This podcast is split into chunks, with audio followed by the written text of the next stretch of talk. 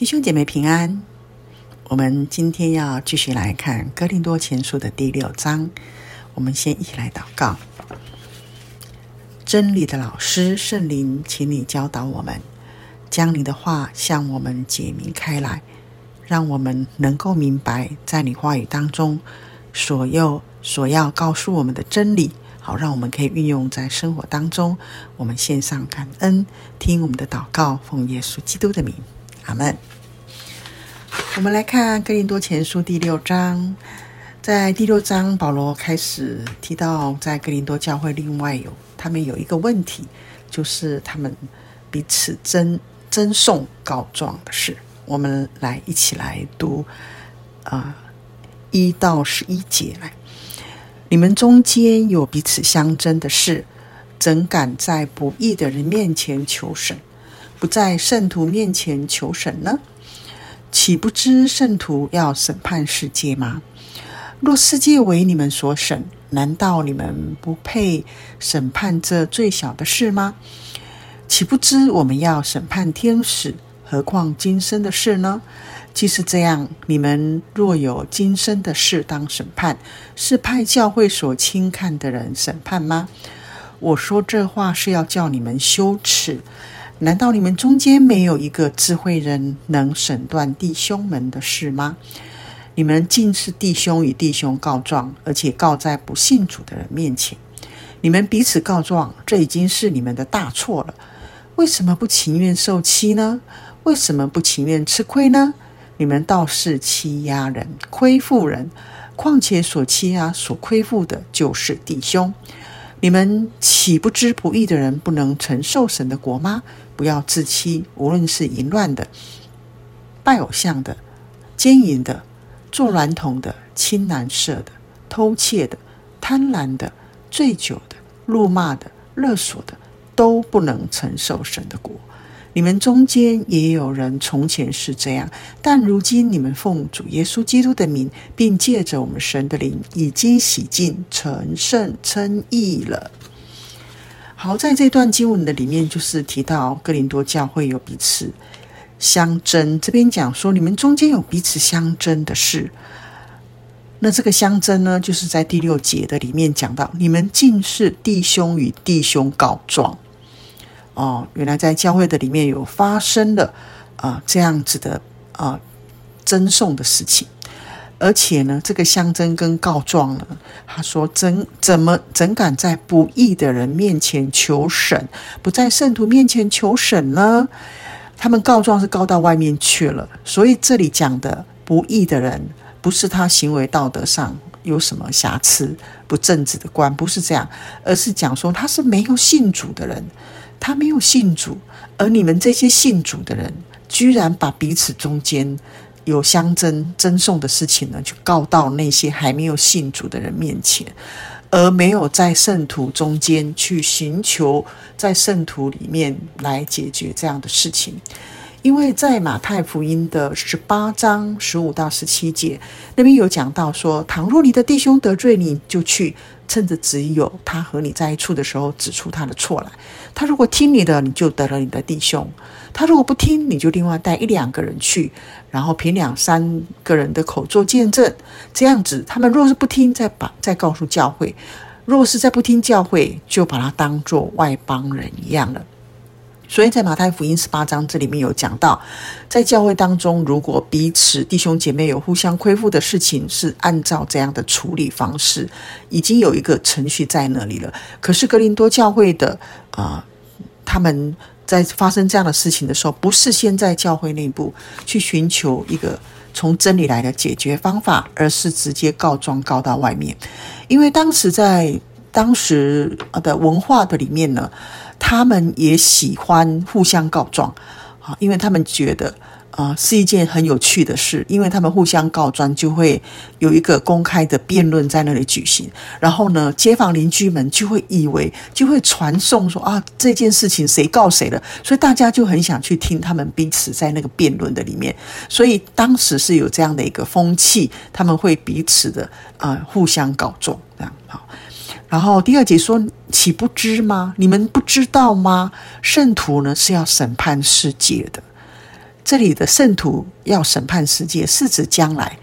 你不知道吗？你们不知道圣徒将来我们是要与基督同作王的。在提摩太后书二章那里，还有启示录二十章、二十二章都有讲到，我们将来是要与基督同作王的。当然，同作王的里面呢，我们就有权柄、有能力，要跟耶稣基督一同的来掌管这个世界。所以他这边讲到说，我们圣徒将来我们是要审判世界的。你不知道吗？你不知道我们的身份是在这样的身份，将来是要审判世界的吗？如果世界是被我们所审，难道我们不配来审判这个最小的事吗？在弟兄姐妹当中，彼此互相有亏负的时候，彼此有亏欠的时候，彼此有得罪的时候，我们不是可以来做这样事情的审判吗？所以保罗在这边讲：你们不知道吗？你岂不知吗？当然也是要要让圣徒们知道，我们是未来将来我们是要做这样的事的。然后第三节他就说：岂不知我们要审判天使吗？我们连天使都要审判了，更何况是人呢？所以这也是将来。那这个天使呢，是指堕落的天使。好，因为在提摩太后书二章那边有讲到第四节，就是天使犯了罪，神也没有宽容，曾把他们丢在地狱，交在黑暗中等候审判。所以天使也要受到审判。那在这里，保罗提到我们与神同作王的时候。哇，我们还有一件事情呢。其实我们是要审判天使的。那如果是这样的话，你不知道吗？你不知道将来你是要坐这个位置的吗？那更何况今生的事呢？所以今生的事跟将来的事情比起来，实在都是小事了。他说：“既是这样子，你们若有今生的事当审判，是派教会所轻看的人审判吗？”那当然，这里讲的说教会所轻看的。啊、是指的那些还没有信主的人啊，所以我们自己有从神来的智慧跟能力在我们身上了，所以呢，我们今生是可以判断这样的事了。所以保罗说：“我说这话是要叫你们羞耻，我说这话是要告诉你们，你们错了，你们做错事情了。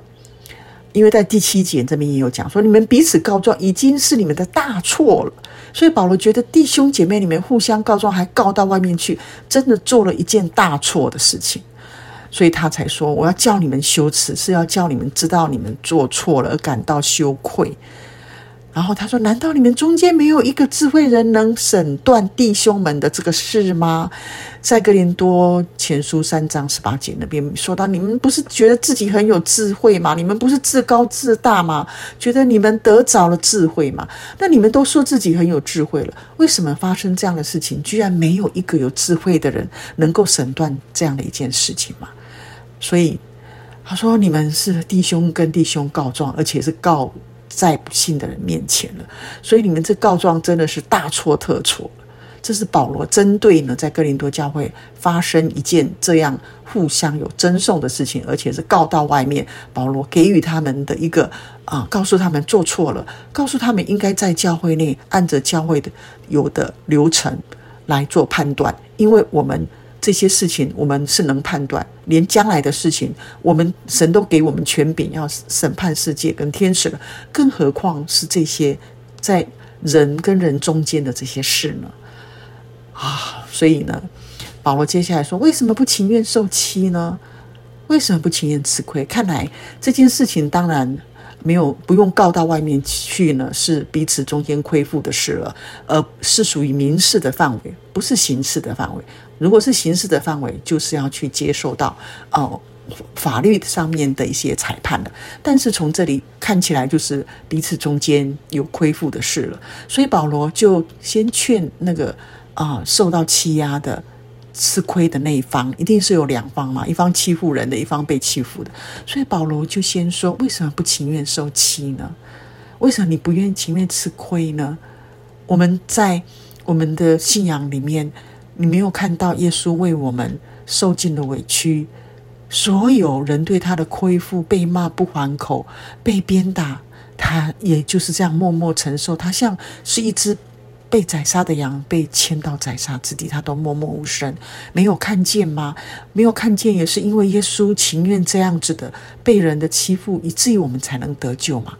那弟兄跟弟兄中间，如果我们受到了委屈、受到了亏损、受到欺负呢？那我们为什么不能情愿的接受？我们为什么不情愿吃亏呢？所以保罗在告诉那个受亏损的那一方，劝他：我们有时候吃亏了，算在主里面，主纪念我们。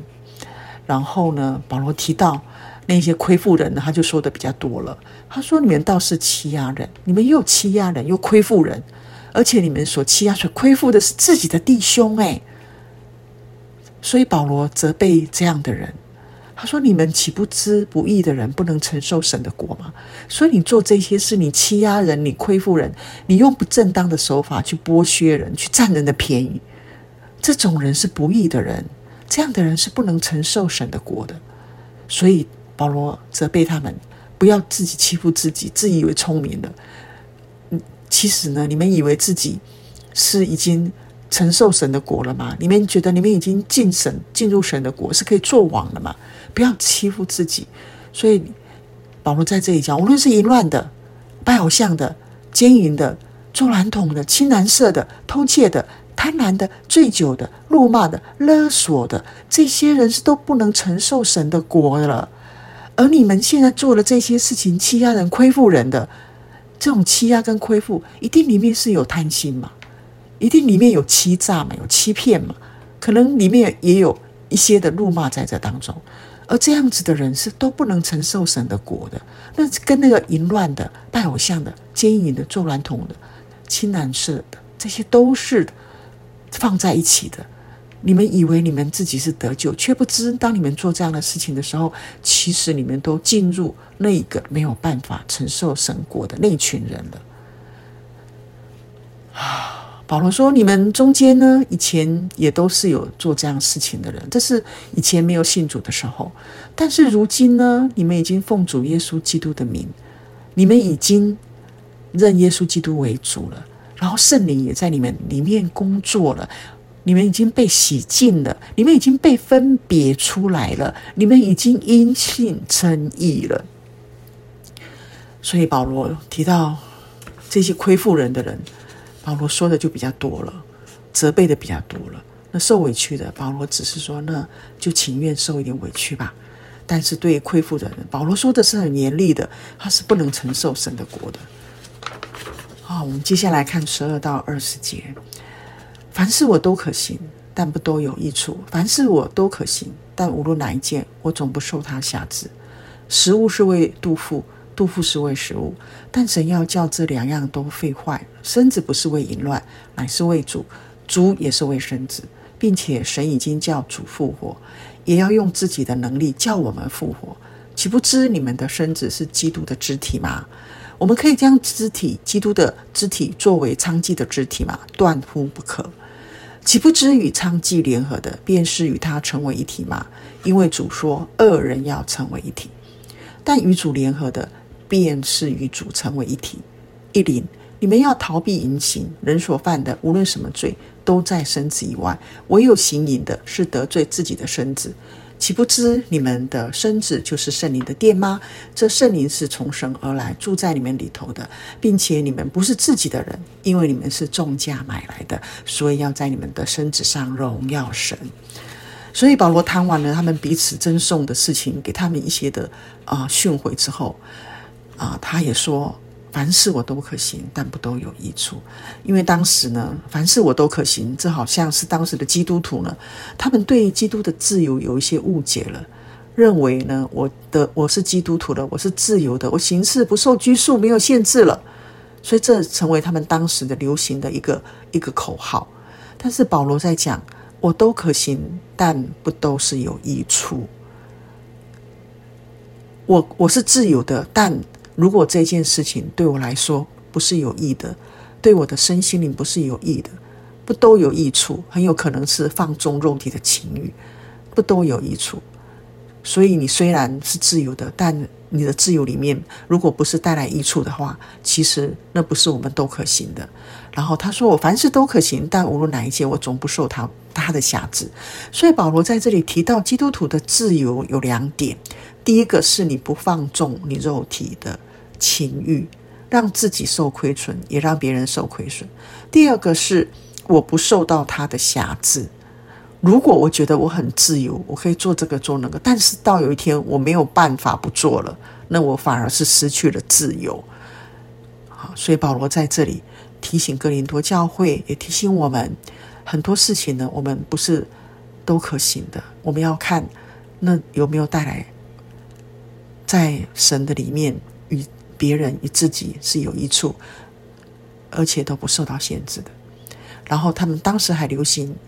另外一个口号就是：食物是为肚腹啊，肚腹是为食物啊，啊，就是我的肚子就是要来享受肉食物的美食，所以呢，啊，我被造，我就我的肚腹是为了享受美食的，这是他们作为一种借口辩护，让自己呢觉得自己这样是一个很自由的人。但是他说，但神要叫这两样都废坏。原来物质的东西呢，食物跟肉体的情欲，最后都是会朽坏的，那都没有办法存到永远。所以呢，保罗这边讲，我们的身子不是为淫乱，他把肚腹跟食物，还有身子跟淫乱做一个对比。所以呢，我们的身子也不是为了放纵肉体的情欲，因为在哥林多城市呢，其实他们是非常淫乱的，他们那里大概有一千多的庙妓。所以他们认为，啊、在跟庙妓行淫的事情，看为不算怎么样。很可能甚至于是基督徒信了主之后，他们也觉得我有自由啊，所以我也有自由可以跟那些啊娼妓啊来满足我身体的需要。很有可能他们当时也在一种这样的一个错误的观念里面。所以保罗借着这样的一件事情，告诉他们：生子不是为了淫乱，那是为什么？乃是为主，主也是为了我们的生子。所以保罗讲到，第一个，我们的生子是为了主，为了让我们的生命的里面可以被主所使用。然后呢，接下来他又说，神已经叫我们的主复活了，也要用自己的能力叫我们复活。所以，我们这个身子有一天，我们也要经历到复活。主耶稣怎么样复活，我们也会复活，有一个新的身体。所以接下来还有说，岂不知你们的身子是基督的肢体吗？我们的身子既然是为主了，我们与基督联合了，所以我们是属于基督的肢体。整个教会其实我们都是在基督里面做肢体的。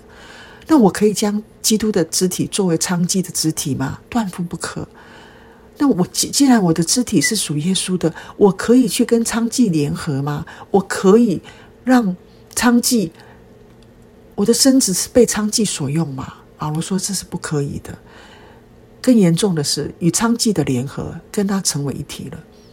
原来神造的婚姻是二人要成为一体，那是一个祝福。但是当人在婚姻之外放纵肉体的情欲，那其实是会带来在我们的身心的里面极大的亏损，那会带来让许多的黑暗、权势、疾病。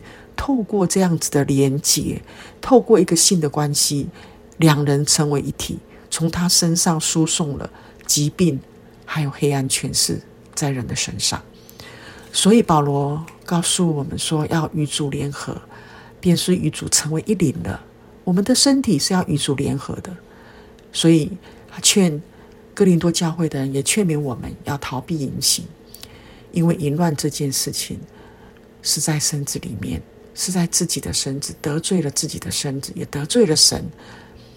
而且我们的身体是圣灵的殿，所以在这里保罗讲了好几个岂不知，岂不知我们是基督的肢体，岂不知我们跟娼妓联合便是跟他成为一体吗？岂不知我们的身子是圣灵的殿吗？保罗语重心长的要我们保守自己，分别为圣，不让自己污秽了身子。因为我们的身子是神用重价把把我们买赎回来的，而且我们的身体是为了荣耀神。所以保罗从彼此弟兄的赠送的里面提到，其实我们的自由是要受到限制，只有真正在真理的里面受到约束跟限制的自由，才是真正的自由。而且我们的身子是要为主而活，我们的身子是为了要经历在未来的日子的里面，我们还有神复活的能力在我们的身上，我们是要与主联合，我们是要让圣灵居住的，我们是被重价买赎回来，为了荣耀神的。所以弟兄姐妹，今天在哥林多前书第六章提到的这个议题。要留意，我们弟兄跟弟兄中间彼此有亏负的时候，我们是要寻求在主里面的解决方法，而且要保守我们的身子，保守我们自己，也保守我们跟人的关系，也保守我们跟神的关系，是在一个圣洁、分别为圣的里面，以至于我们能够被神使用。但愿我们能够啊、警醒、谨慎、自守，警醒祷告，好让我们的。生命是可以荣耀神，因为我们已经是属耶稣基督，是宝血中价买赎回来的。我们一起来做一个祷告。阿爸天父，我们献上感恩，谢谢你透过今天的这一段神的话，告诉我们，当弟兄姐妹有发生冲突的时候，我们应当怎么样的处理？也告诉我们，我们是要为主而活，在活在真理的里面，也活在圣洁的里面。好，让我们的生命可以荣耀神。求你祝福我们每一个弟兄姐妹，在真理上能够站立得稳，在关系上我们也懂得如何的彼此相待。我们也让圣灵更多的自由的运行在我们的身上。我们向你献上感恩，听我们的祷告，奉耶稣基督的名，阿门。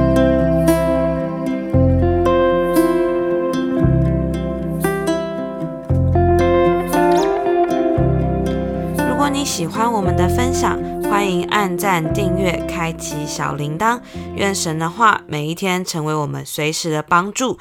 你也可以把连接传给需要的人。愿上帝祝福你，阿门。